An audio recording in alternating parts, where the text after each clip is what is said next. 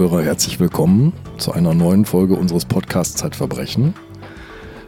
Mir gegenüber sitzt Sabine Rückert, stellvertretende Chefredakteurin der Zeit und Herausgeberin des Magazins Zeitverbrechen. Und ich sage jetzt mal ganz schnell, die erste Ausgabe von Zeitverbrechen für all die, die bei uns nachgefragt haben, ist wieder verfügbar hoffentlich noch ein bisschen. Ja, wir haben es ja letztes Mal schon angekündigt, dass es wieder verfügbar ist. Ich hoffe, dass jetzt die Exemplare noch ein paar da sind. Der Vorrat im Keller hält noch ein mhm. bisschen vielleicht.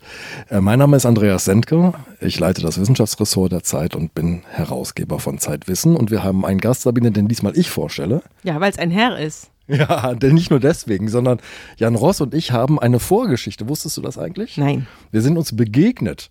Zusammengeführt hat uns Hermann Hesse in Tübingen, nämlich wir haben in dem Haus gewohnt, wir beide während des Studiums, wo Hermann Hesse während seiner Lehre als Buchhändler bei seiner Tante untergeschlüpft war. Und ich glaube, Jan, du hast sogar in dem Zimmer gewohnt, das Hesse damals bewohnt haben soll. Das wollen wir jetzt nicht kaputt recherchieren, die Frage, ob das stimmt, aber es ist möglich. Es ist das erklärt jedenfalls vieles. Jans extreme Belesenheit zum Beispiel. Jan, wir reden heute über einen Fall, der uns weit weg führt von Deutschland. Und das hat etwas zu tun, was lange nach deiner Zeit im Hessehaus passiert ist, nämlich in deiner Karriere als Journalist und als Zeitredakteur. Du bist für uns, für die Zeit, fünf Jahre nach Indien gegangen. Und wir gehen jetzt nach Indien für einen entsetzlichen Fall, für die Vergewaltigung einer Zehnjährigen, die ihr Kind zur Welt bringen musste. Da werden wir gleich reinschauen. Aber wir gehen eigentlich in eine Modellstadt, dachte ich immer, nämlich nach Chandigarh. Chandigarh ist gebaut worden, sozusagen am Reißbrett entworfen von dem von mir sehr geliebten Architekten Le Corbusier. Und man stellt sich immer so vor, diese Modellstadt, das ist das Paradies.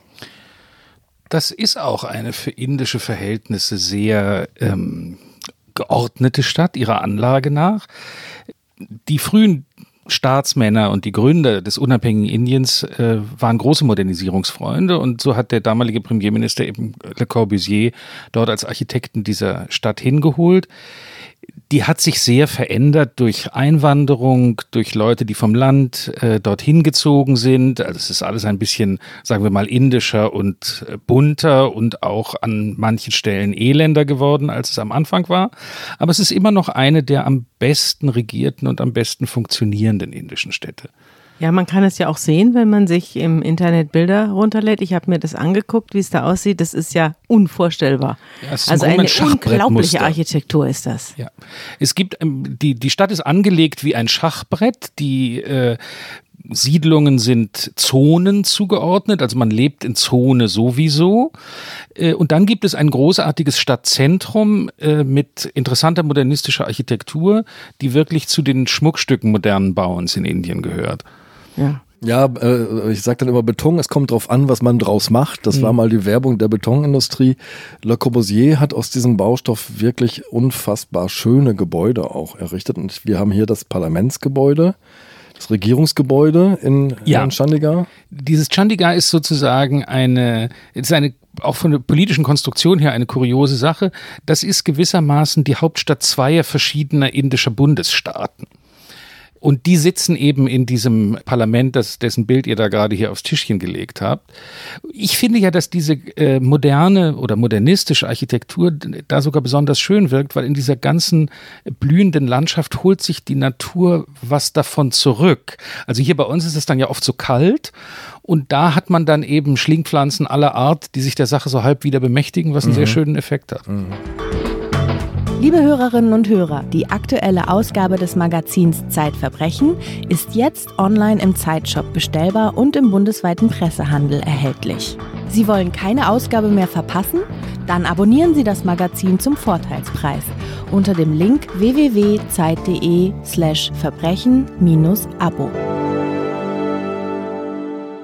Und in welchem Teil der Stadt begann nun diese Geschichte, von der du heute erzählst? Das ist in einer dieser Sektoren der von Corbusier äh, gegründeten Musterstadt, ein Bungalow, eine Bungalow-Siedlung, äh, würde ich sagen. Ich bin da hingekommen, äh, ich hatte von diesem Fall gehört, vielleicht sollten wir kurz erst die, die, den, den Fall skizzieren, dann sage ich ein bisschen was über das Ambiente. Der war auch in Deutschland in die Presse gekommen und eine hiesige Kollegin fragte mich, ob ich nicht Lust hätte, mir das mal näher anzusehen. Die Geschichte hörte sich völlig unglaublich an. Äh, Andreas hat es in seiner Anmoderation kurz erwähnt, ein zehnjähriges Mädchen, das vergewaltigt worden war und das aufgrund eines Gerichtsbeschlusses, der ihr eine Abtreibung untersagte, dieses Kind die Frucht dieser Vergewaltigung zur Welt bringen musste. Und das hörte sich in vielerlei Hinsicht halt so monströs und irre an, mhm. Äh, dass ich da von Delhi aus, ich habe in Delhi gelebt, also das ist ein, so ein Flug von anderthalb Stunden, auf weniger, eine Stunde, äh, einfach mal für, für einen Tag hingeflogen bin und ich wusste gar nicht, ob man genügend Informationen finden würde für eine vernünftige Geschichte, weil natürlich auch klar war, das Mädchen, mit dem Mädchen würde man nicht sprechen können, die Familie war völlig abgeschirmt. Was würden überhaupt die Quellen sein, die man da findet? Was für eine Lage findet man davor? Ich bin nun auch alles andere als ein geübter Kriminalreporter habe mich halt doch in Indien eigentlich meistens mit anderen Dingen beschäftigt. Es war also ein, ein ziemliches, äh, ein ziemliches Abenteuer und äh, ja, so kam, so fing diese Geschichte an. Und wie hast du dann recherchiert? Ich habe mich, was man in solchen Situationen als, als Auslandskorrespondent eigentlich immer tut, ich habe mich mit einem lokalen Journalisten zusammengetan, das, was wir im, in dem Gewerbe einen Stringer nennen. Also jemand, der für eine äh, Zeitung vor Ort arbeitet, äh, der einem mit Übersetzungen hilft, aber vor allem natürlich auch mit Kontakten. Denn man äh, kennt ja, ich meine, Indien ist ein Land mit 1,3 Milliarden Leuten. In Delhi kannte ich natürlich ein paar Leute, aber wenn man irgendwo hinfährt, kennt man zunächst mal in der Regel niemanden. Und ich hatte einen sehr, sehr netten und klugen Helfer, mit dem zusammen wir eben versucht haben, an ein paar Leute heranzukommen, die uns äh, was erzählen könnten. Und wir haben gesprochen mit dem äh, Arzt, der die Kommission geleitet hat, die damals über die Frage Abtreibung oder nicht entschieden hat. Wir haben uns unterhalten mit einem, äh, ja, hier würden wir wahrscheinlich sagen, einem Jugendpfleger, der zuständig war für Problemkinder und die Schicksale von Problemkindern in Chandigarh. Und wir haben den Bruder des damals gerade verhafteten Hauptverdächtigen getroffen. Und bei dieser Gelegenheit, um auf die Frage zurückzukommen, mit der du angefangen hast, Sabine, bei dieser Gelegenheit habe ich das Stadtviertel kennengelernt, in dem das Verbrechen stattgefunden hat. Das ist ein, man muss eigentlich sagen, ein Villenviertel, ein, ein Viertel mit Bungalows, sehr schönen großen Gärten, alles sehr ordentlich. Und jeweils auf der Rückseite dieser Häuser ist etwas, was in Indien ein Servants Quarter heißt. Das heißt, die, das Areal, in dem die Dienstboten wohnen.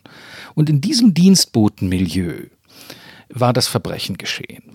Sowohl das Opfer, die Eltern des Opfers, als auch äh, der Täter, hinterher stellte sich heraus, die Täter stammten aus der Dienerschaft dieses Viertels oder waren eben mit ihm, mit ihm verbunden. Das war eigentlich für mich das Haupterlebnis dieser Geschichte.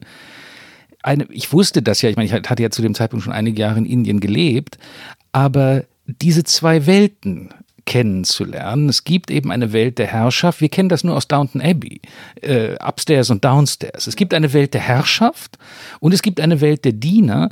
Und gegenseitig weiß man oft nicht viel ja. voneinander. Und auch das spielt in diesem seltsamen Fall eine Rolle in Deutschland lange her. Es gab auch in Deutschland, in Berlin gibt es immer noch äh, an manchen Hinterhofschildern so Dienstboten Der Dienstboteneingang, ja, natürlich. Genau, ja. Äh, in alten Berliner Wohnungen sieht man auch immer noch, die machen ja oft dann so einen Knick äh, und der Teil, der dann nach hinten abgeht, ist der Teil, in dem die Dienerschaft wohnte genau. früher, der sozusagen durch das Berliner Zimmer durch dann nach hinten geht. Also wir haben das auch gehabt, aber in Indien ist das eben alles noch Gegenwart.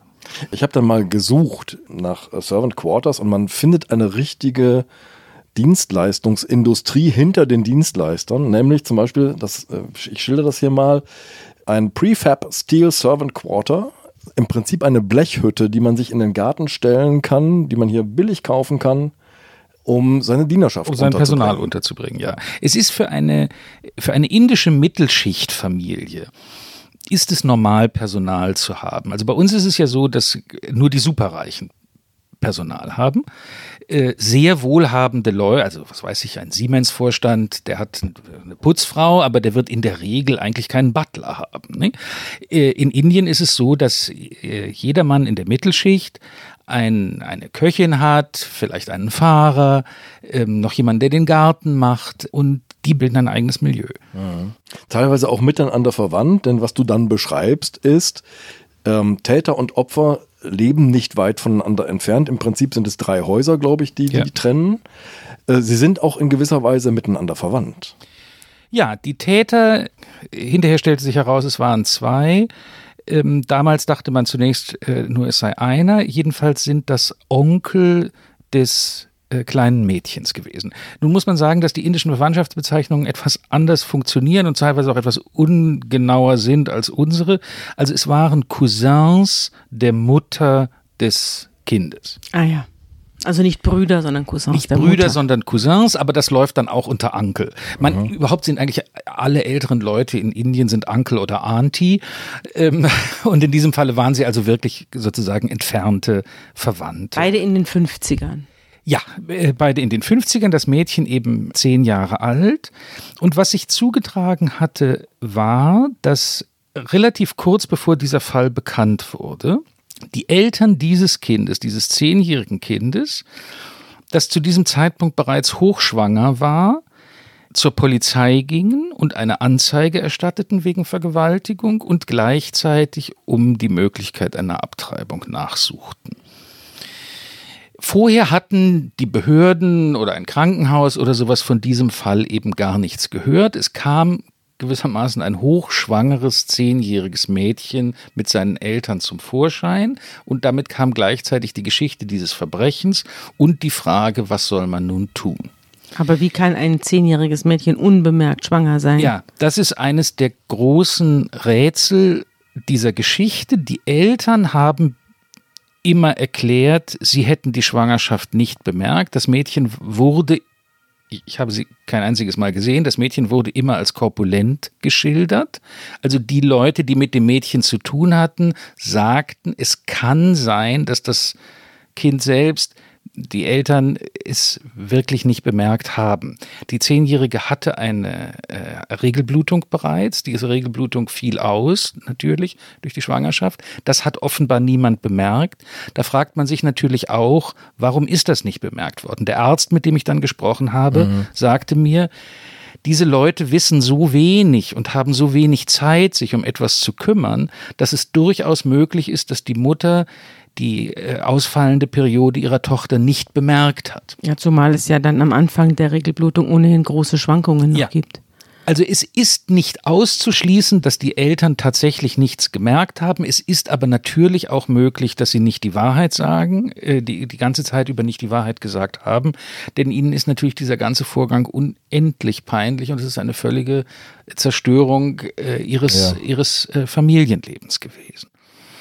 Der Grund, dass keine Abtreibung gewährt wurde, um es mal so zu sagen, äh, und zwar in zwei Gerichtsbeschlüssen, einmal von dem lokalen Gericht und dann bestätigt vom obersten Gerichtshof Indiens in Delhi, war eben, dass das Kind schon lange außerhalb des Mutterleibs überlebensfähig war. Also es wäre Abtreibung wäre in diesem Falle von Kindsmord nicht zu unterscheiden gewesen. Also es war schon im achten Monat, oder? Ja. Also die, die, der Arzt hat es mir damals so erklärt, er sagt, die einzige Möglichkeit, die Schwangerschaft zu beenden, war eine Geburt. Und das ist dann auch geschehen durch Kaiserschnitt. Du hast ja, ich weiß nicht, ob ich ihn richtig ausspreche, Dasari Harisch, ist das ja. ist richtig? Ähm, das ist der Vorsitzende der Ärztekommission, mit dem du gesprochen hast, und der sagt einen ganz bemerkenswerten Satz über dieses Mädchen, er sagt, sie lächelte immer, sie war glücklich ahnungslos. Ja. Dem Kind ist die gesamte Zeit über nicht bewusst gewesen, was mit ihm passiert ist. Nun, das Kind kannte das Phänomen Schwangerschaft nicht. Es hat einfach nur gemerkt, dass in seinem Bauch irgendwas dick wird. Was man dem Kind erzählt hat dann, als die Geburt durch Kaiserschnitt stattfand, war, dass dem Mädchen ein Stein entfernt wurde. Das ist die Geschichte, ähm, die dem Mädchen von den Eltern und auf Wunsch der Eltern auch von allen Pflegern und Ärzten gesagt wurde. Das war nicht unumstritten. Also der Arzt, mit dem ich sprach, sagte dann, naja, ich kann das verstehen, dass die ihr Kind sozusagen in völliger Unwissenheit lassen wollen. Eigentlich oder irgendwann allerdings muss man anfangen, diesem Kind die Wahrheit zu erzählen, was passiert ist. Aber die Eltern haben ganz stark darauf bestanden zu sagen, dass ähm, äh, das überfordert hier alle. Wir, wir sagen einfach, das war ein Stein. Und wie dieses Lächeln, von dem er spricht, andeutet, ist das tatsächlich die Geschichte gewesen, die das Mädchen irgendwie geglaubt und akzeptiert hat. Und als Erleichterung empfunden. Als Erleichterung, mhm. dass das dann irgendwie hinter ihr lag und das Kind ist auch sofort zur Adoption gegeben worden und man hat dem Mädchen nicht gesagt, dass es eben ein Kind gibt. Aber sie wird ja gemerkt haben, dass sie vergewaltigt worden ist. Sie ja. muss ja irgendwie ja. Äh, erfahren haben, dass sie es mit ja. einem, jetzt ja, höre ich gerade, zwei Männern zu tun hatte. Ja, also das hat sie in der Tat. Diesen Teil des Ganzen hat sie begriffen, dass ihr Gewalt angetan worden ist, aber nicht notwendigerweise die biologischen Folgen, die das hatte. Denn in der Tat, sie hat gleich, als sie zur Polizei gegangen ist mit ihren Eltern, den einen der beiden Täter benannt klar identifiziert. Der ist dann festgenommen worden und als ich meine Recherche machte in Chandigarh, saß der in Haft. Und du hast den Bruder getroffen. Und ich habe den Bruder getroffen. Wie hast du den den getroffen? Über den Gartenzaun gerufen ja, oder? Wör ja. Wörtlich wirklich ah, über ja. den Gartenzaun. Wir liefen da halt rum und der machte irgendwas, ich glaube, der machte was an seinem Motorrad am Gartenzaun stehend und dann äh, sprachen wir den an und ob er von dem Fall gehört habe und ob er die Familie kenne und dann stellte sich eben heraus, dass er diese Familie sehr gut kannte, weil er zu dieser Familie gehörte. Und sein Bruder derjenige war, der in Haft war. Und er war, wirkte auf uns war natürlich, es ist, man muss jetzt immer auch in Rechnung stellen, wenn da so ein ausländischer Journalist auftaucht, bei Leuten, die nicht gewohnt sind, nicht nur nicht gewohnt sind, mit der Presse zu reden, sondern auch nicht gewohnt sind, mit einem Weißen zu reden. Das löst natürlich, da wird jeder erstmal so ein bisschen klamm. Oder überhaupt gefragt zu werden. Oder überhaupt gefragt zu werden. Oft, ja, das betrifft das soziale Problem, auf den wir vielleicht auch noch kommen. Der war also verunsichert, aber unser Gefühl eben bei dem Interview war, der ist von der Tat und von dem, was er da erzählen muss, verunsichert. Er sagte eben, dass er seinen Bruder im Gefängnis besucht habe und dass in seiner Gegenwart sein Bruder die Tat auch zugegeben habe. Und in Gegenwart der Mutter des Kindes. Und in Gegenwart der Mutter des Kindes, genau. Die hatten ihn zusammen im Gefängnis besucht. Und hier ereignete sich dann ein paar Wochen später eine ungeheuerliche Wendung, die keiner vorhergesehen hat. Ich sagte, der Bruder war zu diesem Zeitpunkt in Haft und es wurde gleichzeitig in dieser Zeit eine DNA-Probe von ihm entnommen und untersucht. Das Ergebnis lag, als ich die Geschichte schrieb, noch nicht vor. Und dann stellte sich bei dieser DNA-Probe heraus, dass dieser Mann, den das Mädchen als Vergewaltiger identifiziert hatte, nicht der Vater des Kindes war. Er war nicht der Vater des Kindes, das jetzt gerade von diesem Opfer zur Welt gebracht worden war. Und es stellte sich dann hinterher heraus, dass das Mädchen aber keineswegs gelogen hatte. Dieser Mann hatte sie vergewaltigt. Er war aber nicht der Einzige gewesen, der sie vergewaltigt hatte. Mhm. Und der Zweite, der eigentliche Vater des Kindes war der Bruder, mit dem ich da am Gartenzaun gesprochen hatte. Das ist ja unfassbar. Eine wirklich unfassbare Wendung. Der sitzt jetzt auch. Der sitzt jetzt auch. Der ist dann, nach dem Ergebnis dieses DNA-Tests, waren alle natürlich zunächst mal völlig verwirrt. Da tauchte die Frage auf, hat das Mädchen gelogen? Stimmt der Test nicht? Dann wurde der Test, glaube ich, sogar nochmal wiederholt. Stimmte. Und dann stellte sich eben heraus, dass das Mädchen aus Angst diesen zweiten Täter nicht namhaft gemacht hatte, weil der offenbar gedroht hatte, er werde ihr oder der Familie etwas antun. Sie hatte also nur einen genannt, offenbar denjenigen, der ihr weniger gefährlich vorkam. Mhm. Kann alles völlig ja. irrational gewesen sein, aber so ist es eben, ist es eben gelaufen. Denn der DNA-Test stellte dann eindeutig fest, dass der zweite tatsächlich der Vater des Kindes war. Ja, und er, äh, du beschreibst ja in deinem Text in der Zeit, ähm, wie Vikram, so heißt ja, der Mann. So nenne ich ihn. Ach, so nennst du ihn. Aus Anonymisierungsgründen. Ja. Also der Vikram hat versucht ja, während er mit dir spricht, den Schlüssel ins Zündschloss seines ja. Motorrads zu stecken und es gelingt ihm nicht. Ja. So zittert er. Und er sagt, ich kann nur Scham empfinden. Es ist schwer für mich geworden, mein Gesicht zu zeigen. Das ist eine ungeheure Stelle, die du da zitierst, weil im Nachhinein man natürlich erst begriffen hat, worüber der wirklich Scham empfunden hat. Über seine eigene Tat, ja. Ja. ja. Und, und das, das Gesicht, das er nicht zeigen konnte, war eben das Gesicht des Täters. Also er hat tatsächlich gezittert, er war tatsächlich völlig von der Rolle, aber da war eben wesentlich mehr im Spiel, als er in diesem Augenblick äh, ausgesprochen hat. Als die Schande, die sein Bruder vermeintlich ja. über die Familie gebracht ja. hat oder ja. tatsächlich über die Familie. Tatsächlich über die Familie, aber das andere war eben das noch viel massivere. Weißt du, was die bekommen haben? Die haben eine hohe Haftstrafe. Ich bin jetzt nicht sicher, ob sie lebenslänglich bekommen haben, sie haben beide eine hohe Haftstrafe bekommen. Sie sind doch beide schuldig gesprochen worden. Aber es ist ja, vielleicht auch hat diese hohe Haftstrafe auch damit was zu tun, dass Indien ohnehin in dieser Zeit oder seit 2012 ohnehin was Vergewaltigungen angeht, im Fokus der globalen Öffentlichkeit ja. steht? Also mindestens die Art und Weise, vielleicht nicht die Höhe der Strafe, aber die, die Art und Weise, wie schnell der Prozess zustande kam und durchgeführt wurde, hatte ganz bestimmt etwas damit zu tun. Mhm. Also in Indien werden Zivilprozesse sowieso, aber auch Strafprozesse oft endlos lange verschleppt. Es gibt viel zu wenig Richter. Wenn man ein indisches Gericht mal besucht, dann, dann sieht man Akten, die aus einem Dickens-Roman stammen könnten, so ein Stapel vergilbter Papiere, das sind teilweise auch unerledigte Fälle. Ähm, also normalerweise dauert es sehr lange, bis ein, ein Verfahren stattfindet und ein Urteil gesprochen wird. In diesem Falle ging das alles sehr schnell. Ich habe es nicht mehr genau im Kopf, aber nach einem Vierteljahr oder so war das, äh, war das geschehen. Also, und das ist ganz gewiss, geht ganz gewiss zurück auf das, was du sagst, dass man sich bewusst ist, dass man gegen diese diese Vergewaltigungspest, die in dem Land eben seit längerem herrscht und die seit 2012, seit diesem Fall einer Vergewaltigung in einem Bus in Delhi äh, eben auch so, so weltweit bekannt geworden ist, dass man dagegen etwas tun muss. Weißt du, äh, wie es Mutter und Kind heute geht? Nein, das weiß ich nicht. Das Kind wurde ganz und auch die Mutter wurde sehr von der Öffentlichkeit abgeschirmt. Aber sie wurden getrennt. Sie wurden getrennt. Das Kind wurde zur Adoption gegeben. Es gab sofort natürlich, weil der Fall äh, weithin publik wurde. Es gab sofort Angebote. Als ich damals da war, erzählte mir dieser Jugendpfleger, dass es Adoptionsangebote aus Kanada gab, also von indischstämmigen Kanadiern sogar.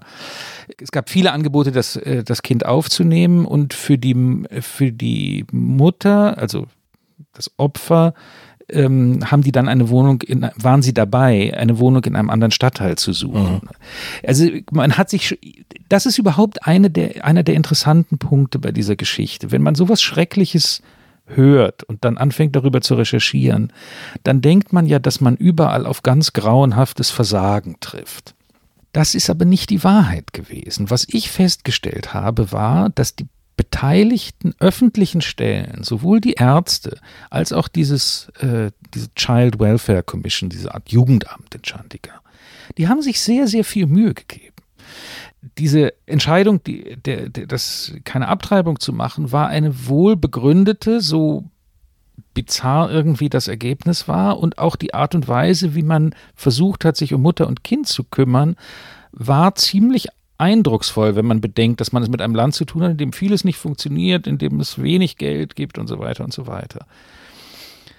Das Problem lag tiefer. Das Problem lag bei der Tat, also äh, in, in, den, in den Sozialverhältnissen, denen die Tat entsprang das offizielle Indien und das Mittelschicht-Indien hat einfach keinen Einblick in die Welt dieser Leute. Niemand ja. kümmert sich darum, was dort passiert. Ähm, und daher gibt es keine Prävention, daher gibt es keine Aufmerksamkeit, wenn ein Kind da plötzlich ein bisschen merkwürdig wirkt oder wenn es nicht zur Schule kommt. Viele kommen sowieso nicht zur Schule. Und das ist der Punkt, wo das eigentliche Systemversagen liegt. In der immensen Abkoppelung dieser Unterschicht vom Leben des indischen Bürgertums und in gewisser Weise auch des indischen Staates. Du nennst sie, das ist auch die Überschrift deines Artikels damals gewesen, die Unsichtbaren Indiens. Ja, ja. Das ist etwas, was man erlebt, wenn man länger in, was man sowieso erlebt, wenn man länger in Indien lebt. Die Armen sind ja im Lande omnipräsent. Physisch sind sie überall selbst in den reichen Vierteln, selbst in, äh, im, im Zentrum von Neu-Delhi, wo nur die Bungalows der Parlamentsabgeordneten und der Richter des obersten Gerichtshofs und so weiter sind, gibt es kleine Slums, wo dann Leute wohnen, die in diesen Häusern den Müll abholen oder äh, kleine Reparaturarbeiten machen oder irgendwie so etwas. Also die Armen sind physisch immer da, aber man sieht sie nicht. Man nimmt sie nicht wahr. Sie sind sie könnten eben unsichtbar sein. Und das ist das große Problem. Mhm. Es, es ist, die indische Gesellschaft, da sie sehr auf persönlichen Dienstleistungen beruht, ist nicht imstande, ihre Armen wirklich physisch zu verbannen. Aber sie hat es geschafft, sie nicht mehr wahrzunehmen. Das ist ja bei uns auch ein bisschen so. Nur haben wir das, das Problem nicht so massiv, dass das wir so viel anstrengen so massiv, müssen, sie ja. zu verdrängen. Ja, wir müssen uns nicht so anstrengen, genau. Ja. Du hast ja mit Neil Roberts gesprochen. Das ist dieser, dieser äh, Sozialarbeiter, der Ja. sich um die, um die Kinder kümmert. Und es gibt ein Zitat von ihm, wo er sagt, wir wissen gar nicht, ob wir mit unseren Möglichkeiten, die wir haben, überhaupt was erreichen können. Das hat einerseits etwas mit der, mit dem Bildungsstand zu tun. Du hast es ja schon angedeutet. Ne? Wird überhaupt wahrgenommen, wie sich dieses Kind, ihr, sein Körper verändert, wird wahrgenommen, dass es eine, dass das Mädchen eine erste Regelblutung hat und was das eigentlich bedeutet. So, das hat ja auch ganz viel mit Bildungsstand Klar, und Wahrnehmung natürlich. zu tun. Also ähm, die, Sozialarbeiter dort stehen vor ganz anderen Herausforderungen. Ja, die Sozial die so, auf das Radar der, der, der Wohlfahrtspflege oder der Sozialarbeit kommt so ein Kind eben wirklich erst in so einem extremen Fall. Normalerweise gibt es da kein regelmäßiges, das gilt nicht jetzt als eine Problemfamilie, wo einmal in der Woche jemand vorbeischaut oder sowas, wie das bei uns vielleicht wäre, sondern das läuft halt so vor sich hin und, und solange nichts richtig Schlimmes auffällt, läuft es eben. Und was dabei passiert und welcher Schaden dabei entsteht, das erfährt man nicht unbedingt. Und diese Sozialarbeiter sind, das sind hoch engagierte Leute. Letztlich gehören die natürlich aber auch der bürgerlichen Welt an. Nicht der, mit der Neil da, der hat einen englischen Namen, der, der ist kein Engländer, aber der, es ist ein Inder, der wahrscheinlich irgendwo ein bisschen aus einer englischen Familie stammt. Aber der hat mit mir natürlich Englisch gesprochen. Das ist ein gebildeter Mensch, der ist auf einer Privatschule gewesen. äh, Der hat zu Hause wahrscheinlich Englisch gesprochen das ist die Sphäre derjenigen, die dann versuchen, in ihrem eigenen Land Gutes zu tun, das ihnen eben auch in vielerlei Hinsicht fremd ist. Nicht? Der hat auch nie unter solchen Verhältnissen gelebt. Wer diesen Podcast gerne hört, dürfte sich auch für die brandneuen Wissenschaftsthriller der Zeit interessieren. Die acht Bände der Zeit-Edition versprechen Hochspannung auf ganz besondere Art. Jeder einzelne Band bietet packenden Krimistoff vor dem Hintergrund eines wissenschaftlichen Forschungsgebiets, wie zum Beispiel der Gentechnik oder der Neurologie. Ergänzend enthält jeder Band ein exklusives Nachwort, in dem ein Zeitautor den Wahrheitsgehalt des Thrillers analysiert. Diese Edition ist ab sofort bestellbar unter shop.zeit.de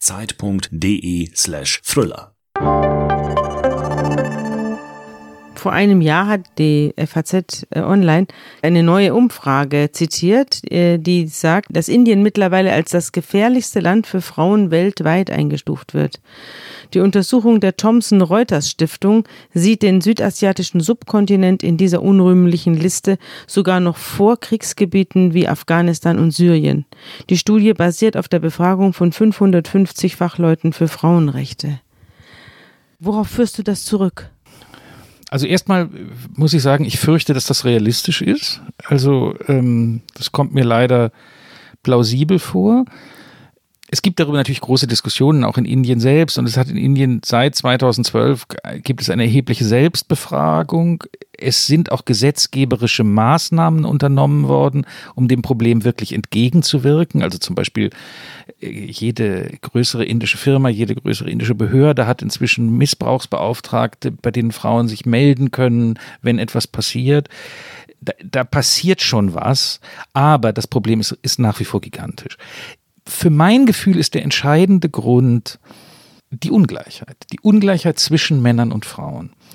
Die Gewaltproblematik oder die Problematik der Missachtung der Frau in Indien fängt nicht mit der Gewalt an, sondern sie fängt an mit einem tief verwurzelten Patriarchat, das in den allermeisten Fällen nicht gewalttätig wird, auch nicht gewalttätig werden muss Ja. weil die Frau schon so gehorcht. Ja, die Frauen werden dort ja auch schon in, im Embryonalstadium Es abgetrieben. gibt, es gibt dieses Phänomen der, der selektiven Abtreibung, die auch verboten ist und die trotzdem stattfindet, die übrigens gespenstischerweise gerade in wohlhabenden Stadtvierteln stattfindet. Es ist ja nicht etwa so, dass von dieser Frage, wir wollen lieber Jungs haben, dass das irgendwie sozusagen unaufgeklärte Bauern in der Provinz sind, sondern in dem, in dem Viertel, in dem ich gewohnt habe, natürlich ein reiches Viertel, da war die Quote zwischen Jungs und Mädchen schlechter als in manchem armen Viertel. Nicht? Weil natürlich die Reichen kennen die Möglichkeiten, Aha. wie man diese verbotene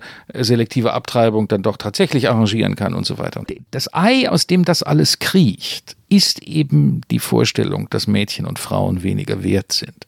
Und die Gewalt ist das Sekundäre. Das, das, das Primäre ist die Ungleichheit. Das ist jedenfalls mein, das ist auch noch, noch keine richtige Analyse, aber ich, ich glaube, das muss man sich immer vor Augen führen, weil, weil viele Inder, wenn sie ihr eigenes Land, was ich auch verstehen kann, niemand ist gerne in dieser Weise in globalem Faschismus in Schutz nehmen wollen, sagen eben immer, ja, aber unsere, unsere Tradition ist es eigentlich, Frauen so besonders wertzuschätzen und auf Händen zu tragen und so weiter und so weiter. Und da muss man eben einfach sagen, ja, dieses komische auf Händen tragen ist aber eben auch nur die Kehrseite der Unfähigkeit, Frauen als normale Menschen wahrzunehmen.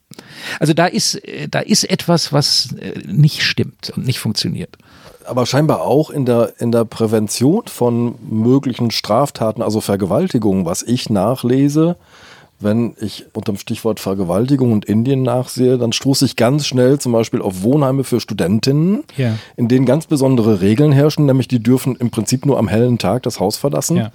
Wenn sie abends später nach Hause kommen wollen, brauchen sie eine außerordentliche Genehmigung, die auch nicht immer erteilt wird. Das heißt, im Prinzip werden zu Präventionsgründen junge Frauen eingeschlossen. Ja, das findet tatsächlich auf dem Campus öfters statt und es ist, man findet es öfter, also mir ist mal begegnet, dass irgendeine Bibliothek, wo, weiß ich nämlich jetzt nicht mehr an die Universität, da war eine Bibliothek, die Uni war berühmt dafür, wirklich auch sehr schön. Die Bibliothek konnte die ganze Nacht über benutzt werden, aber nicht von Studentinnen, nicht? Also nachts konnten da halt nur die männlichen Studenten rein. Und das sind halt solche Regeln. Die sollten dann nicht mehr aus ihrem, aus ihrem Dorm, aus ihrem, wie sagt man auf Deutsch? Studentenwohnheim. Studentenwohnheim. Andererseits muss man auch sagen, und da sieht man, das muss man sich eben auch vor Augen führen, um die Dynamiken solcher Gesellschaften zu verstehen. Die Universität muss den Familien dieser Mädchen sagen, dass sie die so kaserniert, damit die überhaupt die Erlaubnis kriegen zu studieren. Nicht?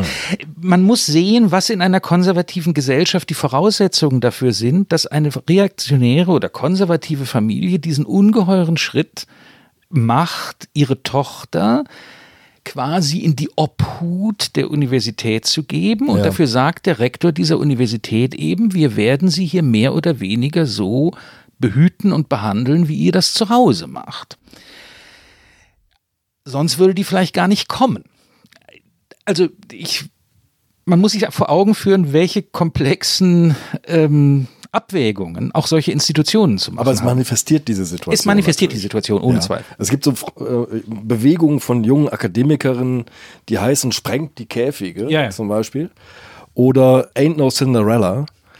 Also sperrt mich nicht ein oder sagt mir nicht, wann ich nach Hause kommen muss. Und es gab ein interessantes Zitat, das ich nachgelesen habe, der Familienministerin Maneka Gandhi. Ist sie noch im Amt? Weiß ich gar nicht ganz genau. Der ich, jetzt ist sie, hat sie einen anderen Job, aber sie war damals Familienministerin. Genau, die sagt, äh, junge Menschen müssen wir vor ihren eigenen hormonellen Ausbrüchen schützen. Ja.